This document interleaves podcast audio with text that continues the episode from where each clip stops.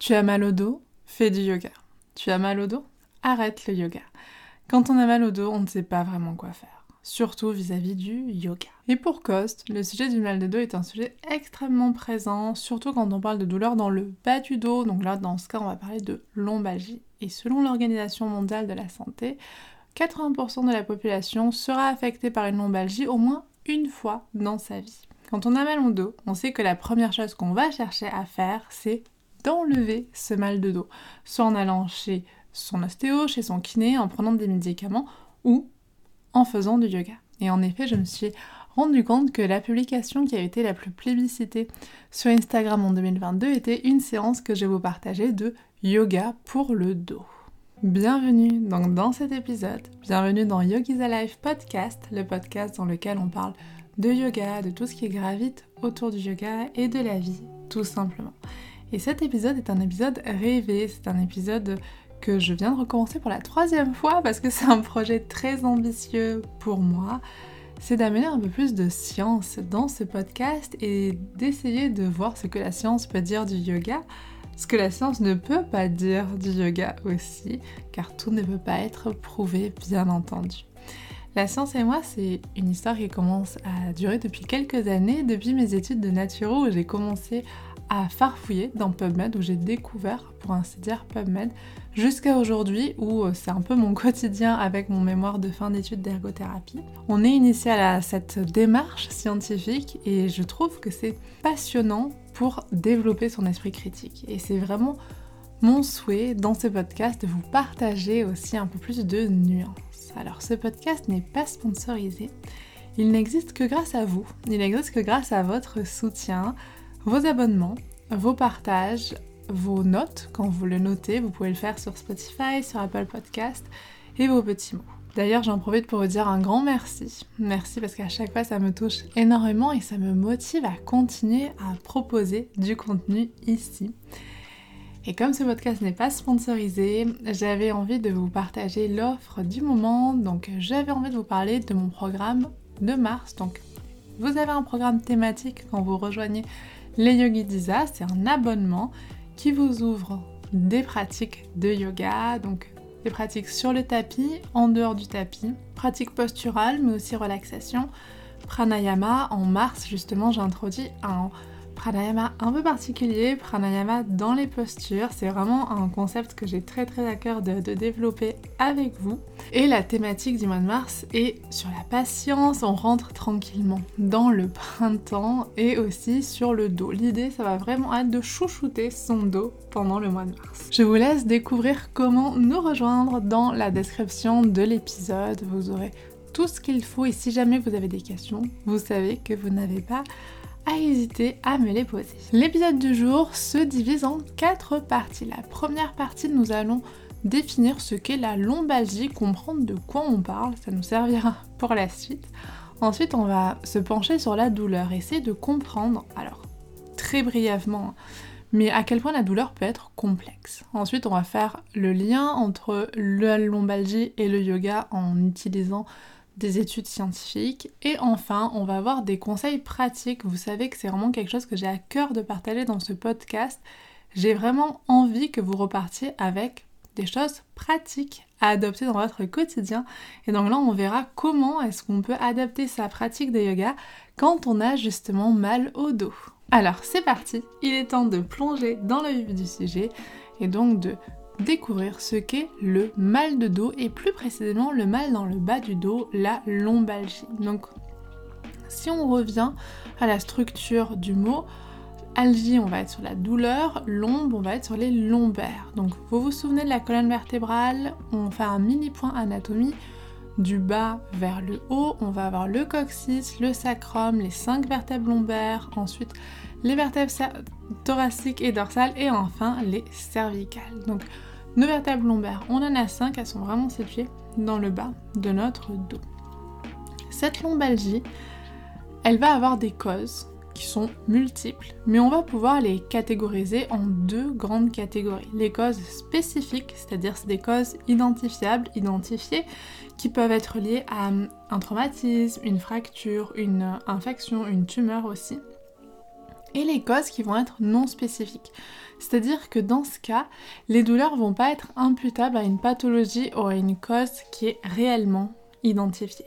Comme symptôme, on va avoir des douleurs, de la raideur, c'est-à-dire une réduction de la mobilité, et on va avoir parfois les douleurs qui irradient jusque dans les jambes. La lombalgie, elle peut être de deux types. En fait, vous avez avoir une lombalgie qui peut être aiguë ou chronique. On parle de chronique quand le mal de dos est vraiment installé. On est sur une période de plus de 3 mois. Ça va impliquer du coup une série de facteurs et on s'en doute parce que quand on a mal pendant 3 mois, notre euh, physique va être euh, affecté, notre psychologie va être affecter nos relations sociales également, et aussi l'aspect financier de notre situation. On va sûrement avoir besoin de se payer plus de séances d'ostéo, peut-être aller voir les kinés, il y a des choses qui sont remboursées, des choses qui ne vont pas forcément être remboursées, on va prendre des médicaments, en fait il y a tout un ensemble de choses qui vont faire que ça va peser sur notre budget.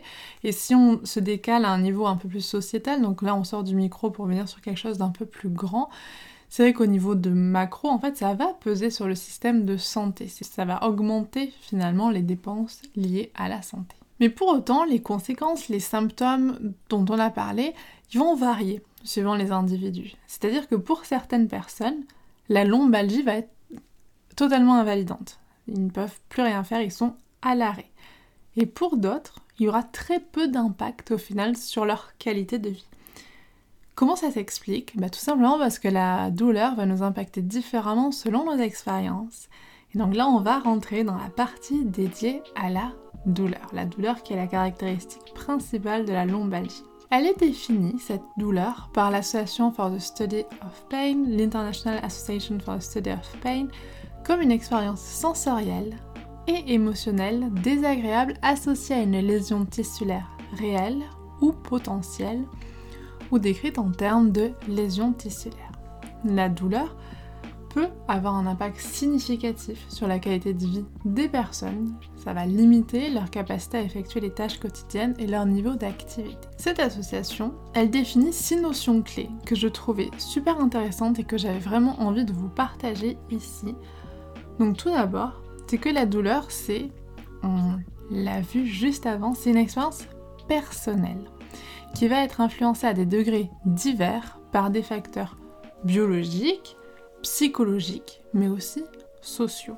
Tout ça, c'est vraiment voir la douleur comme finalement un ensemble. On n'est pas du tout sur une chose très précise, on est sur une influence. La deuxième notion, peut-être un peu plus technique, c'est que la douleur et la nociception sont deux phénomènes différents.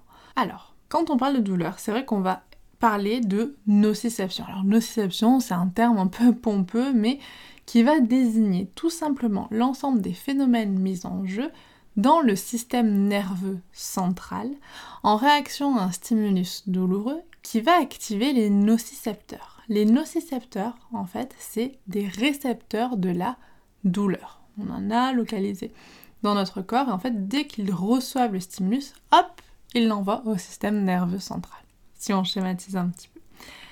La plupart des douleurs que nous ressentons sont nociceptives, mais toutes les douleurs ne sont pas nociceptives.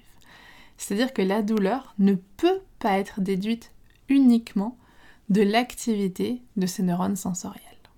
Et je pense que c'est important de s'attarder un petit peu là-dessus pour se rendre compte que la douleur est extrêmement complexe parce que parfois elle est presque entre guillemets invisible, c'est-à-dire on n'arrive pas à la relier à un phénomène qu'on connaît bien, voilà, on a un stimulus, le nocicepteur est activé, il envoie un message. Là, on est parfois sur des phénomènes beaucoup plus opaques. La troisième notion est que les individus apprennent ce concept de la douleur à travers leurs expériences de vie. Donc au plus on va être confronté à une douleur, au plus on va l'apprendre, au plus on va la connaître, au plus on va la comprendre. La quatrième notion est très importante, je pense, pour toute personne qui travaille avec des personnes, toute personne qui travaille avec l'humain, c'est que le fait qu'une personne euh, déclare qu'elle vit une expérience douloureuse doit être respectée. Vous avez peut-être déjà été victime de ça, hein. vous pouvez évoquer une douleur et on va vous dire non mais toi tu es chochotte ou, ou autre. Et hum, c'est vrai qu'on n'est pas vraiment dans le respect là, parce qu'on est vraiment sur quelque chose qui nous dit que la douleur c'est personnel, c'est influencé par nos expériences. Donc au final, ce que vit la personne est tout à fait respecté et respectable. La cinquième notion, et on en a parlé, c'est que bien que la douleur va jouer généralement un rôle adaptatif, elle peut avoir des effets négatifs sur la personne, sur sa qualité de vie, sur son bien-être, qu'il soit bien-être physique ou psychologique. Et enfin, la dernière notion, et je pense très très importante, c'est que la description verbale de la douleur, j'ai mal, n'est qu'un comportement parmi d'autres pour exprimer la douleur. L'incapacité à communiquer n'exclut pas la possibilité qu'un humain ou qu'un animal éprouve de la douleur. C'est quelque chose qui me touche particulièrement. C'est vrai que j'ai été en stage dans un établissement où les personnes ne, parlaient pas, enfin ne communiquaient pas verbalement, mais pour autant, ils expérimentaient la douleur, ils expérimentaient la joie, donc c'est tout un, autre, euh, une autre attitude qu'il est important de mettre en place afin d'accueillir ce que la personne nous partage. Et je trouve que ces six notions clés nous permettent de un peu mieux comprendre que les caractéristiques de la douleur qui sont très variables chez une personne atteinte de lombalgie, en fait, ça paraît logique. C'est-à-dire que tout est adapté à la personne, à son vécu. Concernant les antécédents, c'est vrai que les antécédents de lombalgie vont être l'un des facteurs prédictifs les plus forts d'une future lombalgie invalidante ce qui suggère que finalement ces processus peuvent être permanents pour certaines personnes. Alors vous allez me dire c'est un triste constat, qu'est-ce qu'on fait de tout ça? Donc c'est là où on va rentrer dans une partie où on va venir chercher les liens entre le yoga, la lombalgie et est-ce que le yoga peut être utilisé comme traitement pour la lombalgie? Et d'ailleurs, vous avez peut-être déjà entendu, on va vous a peut-être même déjà dit, tu as mal au dos, fais du yoga. Alors, on n'est pas les seuls à s'être interrogés sur le sujet. Il y a beaucoup de, personnes et des chercheurs qui se sont penchés euh, sur ce sujet. Il y a plusieurs études qui ont examiné l'effet du yoga sur la lombalgie. Là, on était sur une lombalgie chronique non spécifique, c'est-à-dire sans cause identifiée. Donc, il y a une méta-analyse de l'étude de Susan Winland en 2017 qui a montré que le yoga pouvait améliorer la douleur et la fonction physique chez les patients atteints de lombalgie chronique non spécifique. Une autre méta-analyse de 2020, un peu plus récente, de l'équipe de Tsu en Chine, a montré que le yoga va être plus efficace que l'absence d'exercice ou l'absence d'accompagnement pour réduire la douleur et améliorer la qualité de vie chez les patients atteints de lombalgie chronique non spécifique. Cependant, les autres comparaisons, c'est-à-dire yoga comparé à un traitement euh, type médicament, exercice physique autre que le yoga, kinésithérapie, ne va pas prouver que le yoga est mieux que ces exercices conventionnels. Là, les seules choses qu'ont pu nous apporter ces études, c'est que le yoga apporte plus de bénéfices que rien. Cependant, il n'est pas mieux que d'autres pratiques plus euh, conventionnelles. Donc bien entendu, comme à chaque fois, il y a des limites, il y a des biais à ces études. Et des études vont être supplémentaires et vont devoir être faites pour déterminer l'effet à long terme euh, du yoga sur la lombalgie pour mieux comprendre comment le yoga peut être intégré dans un plan de traitement efficace pour les patients atteints de lombalgie. Petite précision, et vous pouvez peut-être là être en train de vous poser cette question, de quel yoga on parlait? Dans les études étudiées dans ces revues de littérature, on était sur des outils qui portaient sur des pratiques de yoga, donc postural type yoga Iyengar, hatha yoga, un mix en fait, un, mélange entre yoga Iyengar et yoga hatha, du vini yoga et du yoga thérapeutique. Tous les types de yoga qui ont été étudiés comportaient donc des postures, mais aussi de la relaxation, du pranayama et de la méditation. C'est ce qu'on retrouve hein, classiquement dans, dans la plupart des séances de yoga. On était sur une séance de yoga par semaine de 45 à 90 minutes. Donc il y avait beaucoup de variables à chaque fois dans chaque étude qui a été, qui a été développée. Donc c'est ça aussi qui est compliqué. C'est-à-dire que parfois il faudrait même sur quelque chose d'encore plus euh, précis, d'encore plus spécifique. Par exemple, tester les effets du yoga Iyengar, par exemple, ou euh, du Hatha Yoga, ou du yoga thérapeutique, où vraiment là, on pourrait avoir presque un protocole qui se dessine. Mais en fait, on se rend compte, et c'est aussi ce qui est soulevé dans ces études, que le yoga joue sur tellement entre guillemets de tableaux. On est à la fois sur un tableau euh, physique avec la pratique posturale, plutôt psychologique au niveau de tout ce qui va être euh, relaxation, méditation, toute la philosophie aussi du yoga, tout ce que ça peut nous apporter. Donc c'est vrai que parfois ça va être difficile d'établir quelque chose qui va convenir à tous. En tout cas, je pense que ce qui est à retenir, en tout cas moi ce, qui ce que ça m'a permis de prendre conscience, c'est qu'en fait on se rend compte que le yoga ne va pas, ne va pas altérer encore plus l'état du dos. Ça ne veut pas dire qu'on ne peut absolument pas se blesser en yoga, que jamais il y aura de blessure reliée au yoga. Ça peut exister, mais au final, si on reste sur une pratique adaptée, sur une pratique qui est en lien avec nos besoins, avec peut-être un suivi aussi à côté médical ou kinésithérapeutique ou autre, finalement on peut avoir quelque chose qui va pas nous faire de mal entre guillemets, qui va nous permettre de continuer à bouger, peut-être de même retrouver du mouvement. Et donc c'est ce qu'on va voir dans la dernière partie. Allez, on passe à quelque chose de beaucoup plus concret. Comment pratiquer une pratique durable de yoga pour notre dos? Et avant de plonger tout de suite dans le yoga, on va juste revenir à quelque chose d'un peu plus global, peut-être même un peu plus national, quelque chose qui peut être aussi euh, utilisé par les professionnels de santé. Donc c'est les recommandations des bonnes pratiques de la haute autorité de santé. Donc vous avez, si jamais vous avez la curiosité, la HAS, Haute Autorité de Santé, qui publie sur son site les recommandations de bonnes pratiques. Donc ça peut être pour des pathologies, par exemple, les dernières qu'on a regardées en cours, par exemple c'était pour l'AVC, vous pouvez avoir, bah voilà, là typiquement pour la lombalgie, vous pouvez avoir pour euh, la réhabilitation respiratoire, donc les recommandations de bonnes pratiques. Vous pouvez aussi les avoir détaillées pour chaque professionnel de santé, donc ça peut être assez intéressant, si c'est voilà, par curiosité, pour voir un petit peu les, pratiques que sont, comment dire, pas censées, mais que peuvent pratiquer les professionnels de santé, ça peut être une, chose à voir. J'en profite pour vous rappeler que toutes les sources sur lesquelles je me suis basée pour cet épisode, et je pense que c'est important de vous le dire, sont citées dans la description ou sur l'article. Il y a toujours un article avec le, podcast. Donc vous pouvez tout retrouver.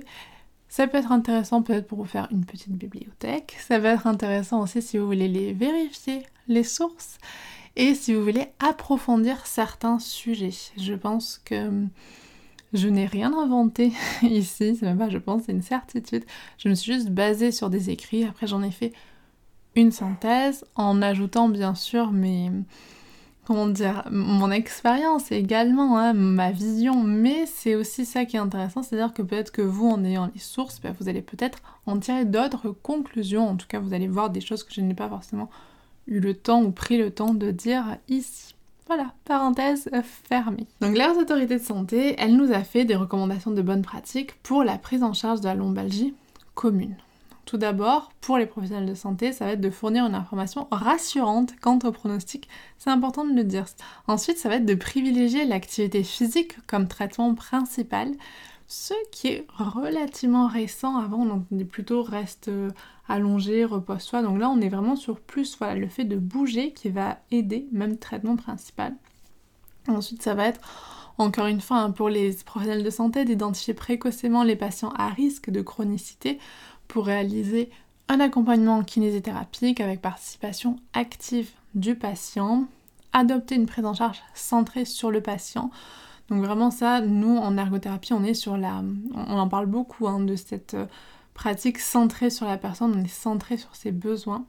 On va prendre en compte le vécu de celui-ci, le retentissement de sa douleur sur sa vie, sur sa participation, et bien sûr, selon la HAS, partager collectivement une décision médicale. Donc un vrai travail en équipe collaboratif. Qu'est-ce qu'on peut retirer de tout ça? Ben Que tout d'abord, on n'a peut-être pas à avoir peur de bouger notre dos. Alors comment notre dos peut bouger? Petit rappel, qui est toujours, euh, je pense, nécessaire, en tout cas intéressant, notre dos va pouvoir bouger en flexion avant, en extension, extension du qu'on appelle aussi backbend en anglais, donc vous pouvez traduire littéralement en flexion arrière. On va avoir tout ce qui va être rotation, torsion en yoga.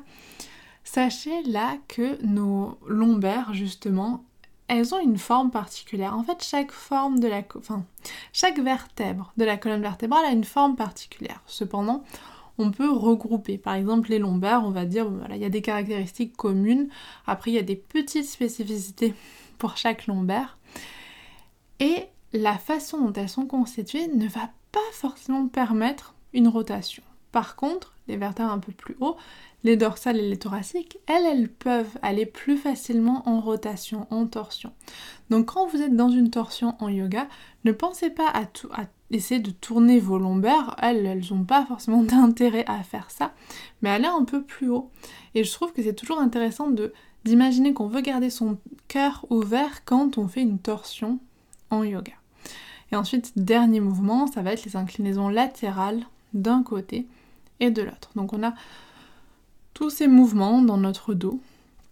On peut les incorporer dans les séances de yoga en essayant de les équilibrer. Et pour une pratique vraiment qui va être amie de votre dos, j'avais envie de vous partager les six clés. En tout cas, les six clés que, que j'essaie de partager moi dans mes séances, dans mes pratiques et dans ce que je vous propose. Donc c'est tout d'abord, c'est c'est la première clé la plus importante, je ne sais pas, mais en tout cas très importante, c'est que ce soit en accord avec votre professionnel de santé. Que votre professionnel de santé, votre médecin, votre kiné, qui soit au courant de ce que vous ressentez à ce moment-là, que ce ne soit pas que le prof de yoga ou que le médecin, que voilà, que tout le monde soit au courant, peut-être qu'il y aura de la communication qui va se passer euh, entre eux, de cette façon, vous allez être mieux suivi, mieux conseillé et vous allez peut-être être rassuré aussi, parce que c'est important d'être rassuré quand on a mal, tout simplement. Ensuite, la deuxième clé, c'est je vous encourage le plus possible à avoir la pratique de yoga la plus consciente possible. Donc pratique consciente, j'invite ici à vraiment se baser sur une pratique où on n'a pas de comparaison, pas de comparaison, on pense souvent c'est avec les autres, mais ça peut être comparaison avec soi, c'est-à-dire se dire il y a deux mois j'arrivais plus à faire ça. Mais on n'est pas il y a deux mois. C'est toujours important d'être conscient de ce qui se passe au moment où ça se passe et bien sûr une pratique où dans laquelle on n'est pas dans la performance. Toujours dans cette idée, la troisième clé va être d'utiliser la respiration. Respiration comme guide à chacun de vos mouvements. La quatrième clé va être, et vous vous en doutez peut-être, vous le sentiez venir, d'utiliser les accessoires. Donc il y en a plein, on a les briques, on a les sangles, le bolster, les pattes de yoga, le foam roller, le mur, la chaise. On a plein d'accessoires qui ne sont pas réservés qu'aux débutants. Ça, je pense qu'on est en train de changer aussi un petit peu d'avis là-dessus et c'est trop trop chouette. Vraiment, les accessoires de yoga vont vous aider à avoir une pratique de yoga plus adaptée, plus personnalisée aussi et c'est hyper important. On passe à la cinquième clé qui est la régularité dans la pratique. Et par régularité, j'entends juste de pas forcément vous obliger à avoir une pratique de deux heures à jeun chaque matin si vous sentez qu'en fait ça vous ça vous limite en fait, ça vous freine dans vos autres activités. En ergothérapie, on a un concept qui est le concept d'équilibre occupationnel où c'est important de travailler avec les personnes à analyser un petit peu leur routine de vie et peut-être d'alléger, d'assouplir certaines choses pour que les occupations qui nous sont importantes, nos activités qui ont du sens pour nous, et vraiment de la place pour s'insérer au milieu des activités qu'on doit faire. Par exemple, si on doit aller travailler, qu'on a deux heures de route, ben, s'imposer en plus une pratique de yoga qui va être très longue, qui va peut-être euh, grignoter sur notre sommeil, ben, ça va pas forcément être le plus judicieux. Donc c'est vraiment essayer de voir tout ce qu'on fait dans la journée, dans la semaine, et essayer d'adapter ça de manière à amener de la régularité sans s'imposer des choses qui sont juste impossibles à tenir sur le long terme. Donc il vaut mieux, je dis toujours, 20 minutes de yoga, une demi-heure, trois fois par semaine, plutôt que 2 heures ou 3 heures euh, pendant 3 jours et après euh, ça vous dégoûte d'aller sur le tapis parce que vous vous rendez compte que euh, ça vous étouffe en fait. Le tout est de trouver votre équilibre. Et chaque personne est différente, chaque emploi du temps est différent. Donc là, c'est une réflexion vraiment très personnelle mais qui peut être très intéressante. Ensuite, la dernière clé, c'est la clé de l'équilibre là aussi, mais l'équilibre, j'entends à l'intérieur de la séance. C'est-à-dire qu'on va vouloir avoir des pratiques, des postures qui vont nous aider à assouplir, des pratiques qui vont nous aider à renforcer, des pratiques sur lesquelles on va plus travailler notre mobilité, des pratiques dans lesquelles on va être un peu plus au repos, un peu plus en relaxation, pour vraiment prendre le temps d'avoir des séances qui soient complètes. On n'est pas que sur un travail où on va faire que des flexions avant par exemple, on va vraiment être sur une harmonisation finalement de tous les mouvements de notre dos. On va être sur des fois où on peut avoir, on peut avoir un peu de flow, mais aussi de l'équilibrer avec un petit peu de relaxation. Et c'est qu'en yoga, parfois, on peut accorder beaucoup d'importance à des postures où on est finalement dans des positions où, voilà, ça requiert beaucoup de souplesse, mais il y a aussi plein de possibilités d'avoir du renforcement, un renforcement physique, un renforcement aussi mental, parce que voilà, il y, a toute la persévérance qui est mise en jeu aussi, qui peut être extrêmement intéressante, et si on revient au sujet du dos, extrêmement bénéfique pour votre dos. Donc ces cyclés sont à adopter quand vous le souhaitez, comme vous le souhaitez. En tout cas, je pense qu'elles vont permettre d'avoir une pratique un peu plus consciente quand on a mal au dos, plus adaptée aussi. Et il faut se dire que c'est ok, que voilà, ça, c'est des moments qui sont pas forcément faciles hein, quand on a mal. Toute douleur doit être respectée, toute douleur est respectable. Ça, je pense qu'on n'insiste pas assez là-dessus, peut-être. Et hum, c'est très très important aussi de se rendre compte que, et on l'a vu, les études scientifiques peuvent nous apporter parfois des résultats, mais je pense qu'elles ouvrent souvent le débat, elles ouvrent souvent la discussion et ce qui est prouvé il y a 10 ans peut-être ne sera plus valable 10 ans plus tard. Je pense que c'est un message important que j'ai envie de vous faire passer dans ces épisodes, un message d'ouverture, un message de, de réflexion, pas de critique, juste d'avoir un esprit qui cherche à nuancer, qui cherche à apporter des solutions. Parce que je pense que critiquer sans apporter des solutions, je sais pas si ça sert à grand chose. En tout cas, voilà, c'est ma réflexion. N'hésitez pas à me dire. Alors, si cet épisode vous a plu, si vous a apporté des clés concrètes, en tout cas si vous pensez que vous pouvez les appliquer, ou peut-être que vous les appliquez déjà, ou peut-être que vous en avez une que je n'ai pas dit là et qui pourrait être super intéressante avec tout le monde, faut pas hésiter à partager. Vous pouvez aussi m'écrire euh, en message privé, vous savez que ça me fait toujours euh, très très plaisir. En tout cas, ben voilà, j'étais ravie de vous proposer cet épisode. Troisième fois, c'était la bonne. En tout cas, j'espère que c'était la bonne pour vous. Et puis on se retrouve très bientôt et en attendant, prenez soin de vous.